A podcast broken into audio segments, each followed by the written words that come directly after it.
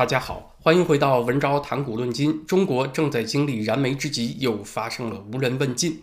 燃眉就是煤炭的那个煤，无人问津的津是山西那个晋。中国北方的强降雨从十月二号开始，持续了至少一个星期。十月六号、七号，山西汾河流域个别堤段就发生了决堤的险情，还有上游泄洪、下游没有做好准备造成的严重损失。但是“山西加油”这个充满正能量的口号是十一长假结束以后才在媒体上放行的，为的是保十一期间那个安定、祥和、喜庆的所谓大局啊，还有维持其他省份的民众出行和消费的乐观情绪。那我不知道大家看到“山西加油”这个口号是个什么感觉啊？反正呢，我是有点想法的。上个月 CNN 的记者采访我。就谈赵薇失踪和文革再现的话题，记者就专门问道：“啊，你认为历史是在 repeat 吗？是在重复他自己吗？”我说：“是的。”其实，不管在东方还是西方，大部分人眼中啊，历史的重复，它都得用一个相当长的时间尺度来衡量，因为人们普遍有一个共识，就是那些。损失惨重的教训会给人们以深刻的印象啊，人们就不容易那么快的重蹈覆辙啊，多少你得有点反思嘛。像拿破仑战争当中，一八一三年莱比锡大会战那个惨烈的场面，给当时欧洲各国领导人以深刻的刺激。敦促他们去建立一个稳定的国际体制，所以从1814年到1815年，那个维也纳和会创建了一个维也纳体制。到1914年一次大战爆发，整个欧洲又陷入战火呢。欧洲中间经历了大约一个世纪总体的和平啊，大国间的战争，克里米亚战争和普法战争都发生在局部，也没有长期化。过了一百年，历史才轮回，才重现。二战期间，希特勒。那种种族灭绝的残酷啊，也给当时自由国家的领导人以深刻的刺激，誓言 never again 啊。所以二战以后这么长时间还没有发生大国之间的全面战争，全世界的人权事业呢也有很大的推进啊。所以越深刻的刺激就应该带来越深刻的反省，直到人们好了伤疤忘了疼，又开始犯傻。所以呢，历史重演呢，它是一个相当长时间尺度的事儿啊，而且完全重复呢，也是一件高度不可能的事儿。所以我一谈历史重演，我非常理解啊，容易引起对方的第一个情绪就是怀疑。但是啊，现在情况不一样了，在总加速新时代中国特色社会主义思想的指导下，历史它不仅重复，而且是原样不改的重复，而且呢，频率还大大提高的重复。啊，多高频率呢？啊，人家那儿一百年啊，现在中国这儿一年一回啊，你说这个频率高不高？从山西加油，大家有没有想到武汉加油呢？啊，反正我立马就想到了，这个新型肺炎在武汉是二零一九年底就出现了，二零一九年的最后一天，十二月三十一号的节目，我说的就是这个话题。结果是被压制了三个星期，主要原因之一也是不影响当时即将到来的春节喜庆和消费旺季。这个保喜庆到底有多重要呢？在疫情已经广泛流行的情况下，一月十八号，武汉百步亭社区的万家宴。照常举行啊，结果就成了这个病毒传播的大好机会。一月二十一号，湖北省的春节团拜会和文艺汇演也照常举行。我记得当时就有湖北的媒体报道说，演员们是如何在身体不适的情况下完成了演出任务，还当成个先进事迹。回想起来，其实就是演员们感染了嘛。团拜会之后仅仅两天，一月二十三号就宣布武汉封城了。那是到了危机实在严重压不下去，再拖下去就全国大城市全变武汉的情况下才做的这个决定啊。于是，二零二零年的除夕春晚就上演了悲情戏码，为武汉加油，声浪四起了。而今年整个这一套步骤是一个不落的在山西重演。啊，大家看是这样吧？喊完了武汉加油，今年先是喊郑州加油，郑州加油完了，山西加油，感觉中国就是整个一大加油站啊！过不了几天就得去加加油。有人感觉出不对劲儿了吗？胡锡进在他的微博当中说，山西为十一期间的全国稳定做出了贡献。这话听起来也那么耳熟啊，因为二零二零年初的时候也说武汉啊为全国人民夺取抗击新冠病毒战役的胜利做出了重大贡献啊，付出了重大牺牲什么的。所以你看，连洗地的台词儿都不带改的。武汉付出了这么惨重的代价，接下来也没有改变保喜庆、保面子、保稳定的这个所谓大政方针啊，人家都是好了伤疤忘了疼，您这儿可好，伤疤没好就忘了疼。所以历史不仅会一年重复一回，以后可能会更频繁，一个季度重复一回，每个月都重复一回。咱们搞媒体和搞社会研究的朋友啊啊，经常有个毛病啊，这也是圈内的毛病。说一说，就是如果你说今天发生的事儿，就是几年前啊，或者是不久之前发生的事情重演了，那普遍呢，这个圈子的人会认为你太 low，缺少分析能力和洞察能力，只停留在现象表面的相似啊，就把他们扯到一起。有水平的人是不这样的啊，有水平的人是要做一些深入的分析。啊，说现在和过去怎么怎么不一样，这其实呢，应该算是一种思想洁癖，一种文化人的偏执。那我觉得呢，如果您现在还坚持这种方法论，那才是太 low，才是缺少洞察力啊，是对这个体制的愚蠢和健忘太缺少理解了。你是以一个青壮年人的正常记忆和正常智商来揣测一个老年痴呆症晚期患者的头脑。我经常说嘛，理性主义者最常犯的毛病就是以为别人都和他一样理性。回到山西加油啊，山西加油准确的讲呢，不是加油，而是加煤。下雨归下雨，但是现在全国的发电厂还等着山西提供煤炭呢，所以你这边啊，这个悲情一会儿完了，就还是加油干，抓紧出煤，它是这么个加油。山西呢，现在又重新超越了内蒙古，回到了中国第一产煤大省的位置。在十一期间，这个大雨已经导致了山西六十余座煤矿的停产。所以这个事情啊，比起什么上游泄洪啊，比什么连续大雨啊，是要让中南海闹心的多。所以在十一维稳之后，山西出煤就成了它的。头号政治任务了。十一期间是山西挺住，十一之后是山西加煤啊，这就是这些口号背后的真意。那大家想一想，山西加煤之后，下一个政治任务是什么呢？啊，应该不难猜吧？就是十一月份中共十九届六中全会的胜利召开和圆满闭幕。再下一个任务呢，就是如果没有别的紧急事情加塞儿进来的话，就应该是春节祥和。所以我前面说。历史会一个月重演一回，大家还会觉得很玄乎吗？那我们就来拍拍剧本吧。十月份，恒大又有两笔美元债到了付息日付不出钱的情况啊！多个知名房地产企业在十月份都已经发生或预期将会发生债务逾期的情况。那这些事情呢，在十一月份，习总开完那个十九届六中全会啊，探讨完中共党史，给自己定一个非常高的这个历史地位之前啊。都不会有明确说法的啊！这些问题呢，我估计都会暂时采取拖字诀。但是很多事情拖延的越久，它也就会变得越严峻嘛。呃，细节呢，在中国也应该是得不到报道的，因为呃，早在八月底，财经自媒体就被整治了啊！刚刚又发出了禁令，所谓市场准入负面清单，除公有制媒体之外，其他媒体都不得参与新闻业务。所以大家今后就只能听到好消息了。很可能韭菜们所期待的国家在最后时刻出手相救不会到来啊！出手相救了，可能你也等不到那一天。一旦这个最后的希望落空啊，我们可以想想，口号是什么呢？就是房产难民们加油啊！当然，它不一定叫房产难民啊，可以安个别的更好听的名字。胡锡进们又会出来把洗地台词重新念一遍啊！这些韭菜们，你们为维护全国的稳定做出了重大贡献，什么什么的。接下来呢，就是春节假期。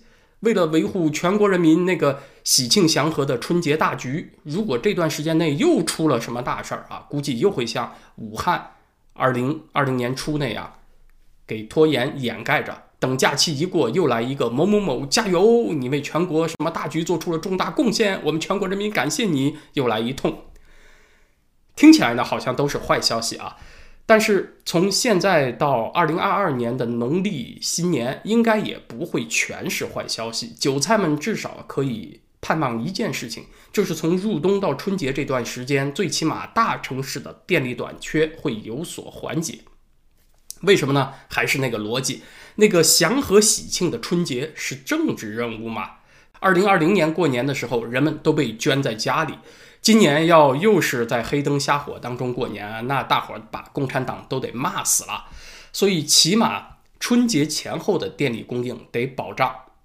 路透社在上个星期的报道当中说，中国已经放行了海关仓储的澳大利亚煤炭，也就是说呢，这些澳洲煤炭其实在中国这边已经到岸了、卸货了，但是海关一直没有放行，把它们临时存储在那儿。那现在呢是准许他们进入中国市场了，但是呢还没有取消对澳煤的禁令。电煤短缺，虽然接下来有可能通过突击扩大进口和增加产量这些办法暂时得到解决，但它是一个结构性问题，暂时能缓和不代表能解决啊？为什么呢？那是因为中国煤和电这两种重要的商品，它的价格形成机制是高度畸形的。现在呢，只是因为这个动力煤涨价影响到了发电量，把这两者联系在一起，其实它们各自是会产生不同的结果的。上两期节目呢，我们重点说了电力，今天就来说说煤炭。这个煤炭价格的畸形，它毛病出在哪儿呢？是出在它的供给和流通，政府是高度干预的。像北京雾霾严重的时候啊，特别是靠北京近的那些省份，都是产煤大省，内蒙、山西和陕西啊，你们就得限产了，就得打压他们的产能。可是电力不足的时候，又让他们加班加点的扩大产能，那请问？如果你是煤老板，你作何想法呀？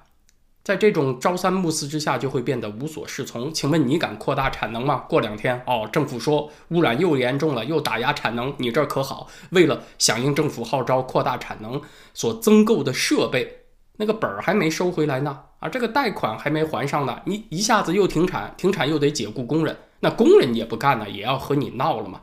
所以政府的这种反复无常。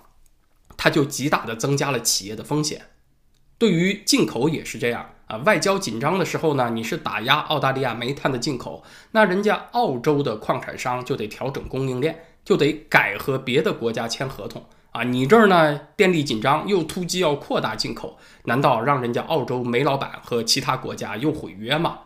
所以政府出于自己的需要，它不是出于市场的客观需要。对这个煤炭的供给和流通施加了过多的限制、过多的干预，它就会带来灾难性的后果。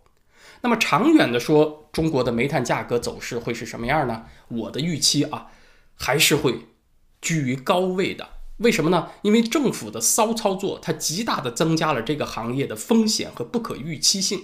风险它必然就会传导到价格上，所以大的趋势、长期的趋势来讲呢，我认为应该是煤炭供应不足的，价格是居于高位的。另外呢，咱们前两期讲的都是发电的动力煤啊，它只是煤炭的一个品种。煤炭有另外一个很大的用途，就是炼钢用的焦煤啊。焦煤它并不直接是炼钢用的燃料，焦炭是燃料。它是焦煤在一千摄氏度以上的高温把煤炭里面的有机物挥发以后得到的。在冶炼生铁的这个阶段呢，焦炭的成本是占到了三分之一到二分之一。而现在焦煤啊也是价格大涨，九月份一个月涨幅就达到了九百元每吨。所以现在是大家的注意力都放在电力短缺上啊，不用太久，大家就会注意到钢铁和化工品的涨价。焦煤是这些产业的原料嘛？已经有在中国大陆做生意的朋友给我反馈，他是做 PVC 玩具的，原料呢是 PVC 亚盐薄膜，现在已经涨价到做不下去的程度了。这个 PVC 的一种生产工艺就是使用焦炭的，同时化肥的价格也在持续上涨中，化肥当中的磷肥也是要用到焦炭的，所以呢，我们很快就会看到很多种类的工业农业基本生产资料价格都会上涨。那当然，他们涨价就会传递到最终消费品涨价嘛。其实钢材的价格呀，今年上半年就涨得够嗨、够邪乎了啊！它带动了电器、汽车这些生活消费品的涨价。但是呢，这些消费品涨价，它应该还不是影响最迫切的。最迫切的是什么呀？是钢材涨价直接影响到了建筑和装修的成本啊！你看，它跟房地产又挂钩了。啊，现在啥事儿只要跟房地产一挂钩，那麻烦就很大。钢材涨价，那人家建筑施工单位和装修单位就要亏本儿，他就不进场施工，那房子直接就烂尾摆在那儿了，就没有办法按期完工交付。交付不了啊，受到影响，那开发商回笼现金就要拖延，那咋还债呢？你看又回到这个麻烦上了。所以这个超长的脑回路呢，是转了一大圈，又回到了房地产上。但是说到这儿呢，我也得打个补丁啊，就是我们一般讨论经济问题，要回避那种简单的因果推导啊，因为出现了 A 就必然出现 B，因为出现了 B 就必然出现 C，所以出现了 A 就会导致出现 C。那这种逻辑呢？你在探讨很复杂的系统的时候，它是不适用的。以中国或者美国这样的经济体量来说，它系统过于庞大，起作用的变量太多，你就很难用这种简单的因果推导来推测未来。一般呢是选择一个细分的市场或者行业，数学建模才有预测的准确性可言。那种动辄以整个国家为探讨对象啊，得出这个今年会发生什么，明年会发生什么这种结论。一般主观性都很强啊，往好处说呢，就是一个笼统的感觉。但是现在我们谈到电力短缺，还有这钢材涨价这些问题啊，它的因果链条已经很短了，线索已经很明确了，所以我觉得呢，可以比较有信心的做这种估计了。由能源的价格上涨传递到钢材、化肥这些工农业的基本生产资料涨价。再传递到用钢大户、建筑装修行业，还有制造业涨价，最后到消费品涨价，这个趋势嘛是很难拦得住了。李克强在前几个月是采取来硬的办法啊，就是找这些重点钢材企业谈话，不准人家涨价，强行阻拦钢材涨价传递到建筑业和消费品行业。那现在呢，焦煤的价格都涨成这样了，你再拦着。炼钢企业不许涨价，好像也不太好意思了啊，也很难做得到了。李克强已经放开的电力的价格，由基准价上下百分之十浮动，拓宽到了上下百分之二十浮动。既然电力价格已经放开了，那么钢材的价格也很难守得住。进一步，其他重要的工业、农业基本生产资料的价格，这些大宗商品的价格都很难守得住了。啊，我呢，当然也希望在中国的朋友过一个。祥和喜庆的二零二二年的春节，但是呢，好像二零二二年的大年初一是二月一号，离现在还有三个多月呢。到时候能不能喜庆的起来？呃，我其实是很不乐观的。今天的时事话题呢，咱们先聊到这儿。明天星期四，在咱们的会员网站文招点 ca 上，应很多朋友的要求，我想来详细聊一下长津湖战役。啊，不是那个长津湖电影在中国大陆放了，还要去香港放吗？还强行制造一个影片热映、万众瞩目的那么一个印象。那历史上真实的长津湖战役是什么呢？那你就得去看美军战史是怎么描绘这场战役的，得看两边的战史再做对比分析。这场战役在美军那里被称之为长津湖水库战役。美国 PBS 电视台专门有一部长达两小时的纪录片来讲述这场战役。在美国军史上呢，它确实说得上是最艰难的任务之一，是一个突围和营救的任务。那么从美军的角度是如何看待它的得失呢？